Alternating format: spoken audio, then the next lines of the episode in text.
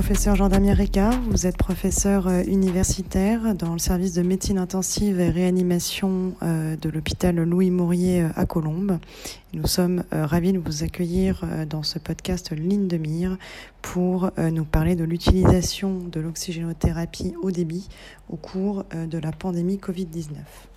Donc première question, peut-on se servir de l'oxygénothérapie au débit au cours des pneumonies graves? L'expérience de la première vague nous a montré que contrairement aux recommandations initiales de certaines sociétés savantes, non seulement on peut, mais on doit proposer une prise en charge non invasive au cours de l'insuffisance respiratoire aiguë liée à la pneumonie Covid. Parmi ces techniques, plusieurs études ont montré que l'oxygénothérapie à haut débit était faisable et que son utilisation en première intention permettait à 30 à 40% des patients de ne pas être intubés. Ce résultat est considérable si on le compare au, taux de 80 à 90% du taux d'intubation euh, décrit lors des premières séries.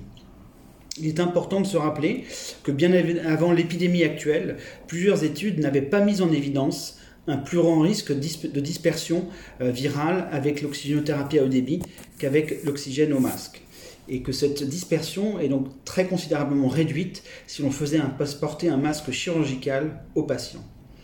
Enfin, il est intéressant de noter qu'il y a eu proportionnellement beaucoup moins de contamination de soignants en réanimation, y compris ceux qui pratiquaient l'oxygénothérapie à haut débit, que dans d'autres services. Deuxième question, euh, comment utiliser l'oxygénothérapie haut débit au cours euh, des pneumonies graves à Covid-19 pour bien conduire une séance d'oxygénothérapie, il faut évidemment s'assurer que nous n'avons pas d'indication à une intubation immédiate, ce qui n'interdit pas, euh, bien au contraire, de mettre quand même en place l'oxygénothérapie à haut débit qui permettra d'assurer la préoxygénation et qu'on pourra également coupler, si nécessaire, à la ventilation non invasive. Il est important d'expliquer au patient ce qu'il va le ressentir, à la fois, euh, et on l'espère, un soulagement de sa détresse respiratoire, mais peut-être au prix d'un peu d'inconfort, lui parler de la chaleur qu'il va ressentir et peut-être un peu d'irritation au niveau des fosses nasales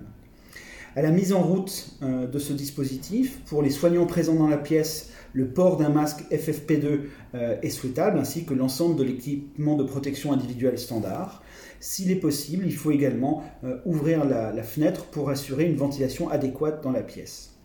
Compte tenu du fait que les effets de l'oxygénothérapie à haut débit sont précisément débit dépendants, il est important de démarrer la séance avec un débit élevé de l'ordre de 60 à 70 litres par minute avec également une FiO2 élevée à 100% puisque ces patients sont profondément hypoxémiques.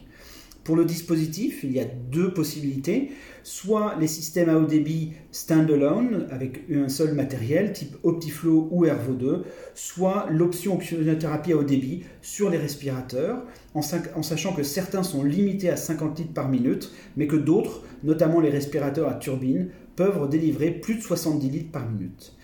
On essaie enfin de faire porter un masque chirurgical au patient, à la fois pour limiter le risque de dispersion, mais également, comme cela vient d'être montré, pour essayer d'améliorer un petit peu son oxygénation. Troisième question, euh, comment surveiller les patients euh, sous oxygénothérapie au débit? La surveillance d'un patient sous oxygénothérapie à haut débit est avant tout clinique, avec plusieurs aspects. D'abord celui de la tolérance, bien demander au patient euh, ce qu'il ressent et s'il exprime un certain degré d'intolérance, parfois une toute petite baisse du débit suffit euh, à euh, minimiser cette intolérance et de continuer à garder les effets bénéfiques du haut débit. Ensuite, on va s'assurer d'une surveillance rapprochée de la saturation, de la fréquence respiratoire, et lorsqu'on y ajoute la fraction inspirée en oxygène, on aboutit au calcul du score ROX, qui est donc le reflet de la saturation sur la FiO2, ce rapport lui-même divisé par la fréquence respiratoire.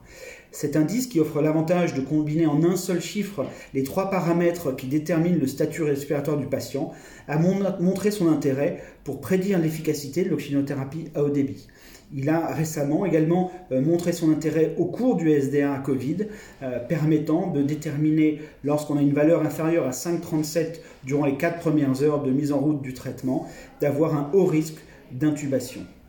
Au vu de la variabilité de ce score, euh, plus qu'une valeur, c'est l'évolution de ce score durant les premières heures qui est certainement plus discriminante pour prédire le recours à l'intubation.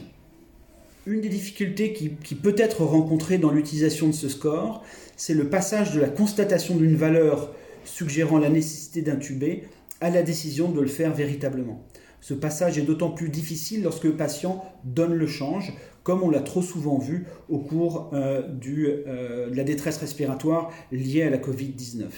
Il nous a semblé, après notre expérience de la première vague, que même euh, si le patient, encore une fois, donne le change, la constatation de façon répétée de valeurs en dessous du seuil doit inciter à intuber le patient. Merci beaucoup, euh, professeur Ricard, pour euh, la participation à, à ce podcast.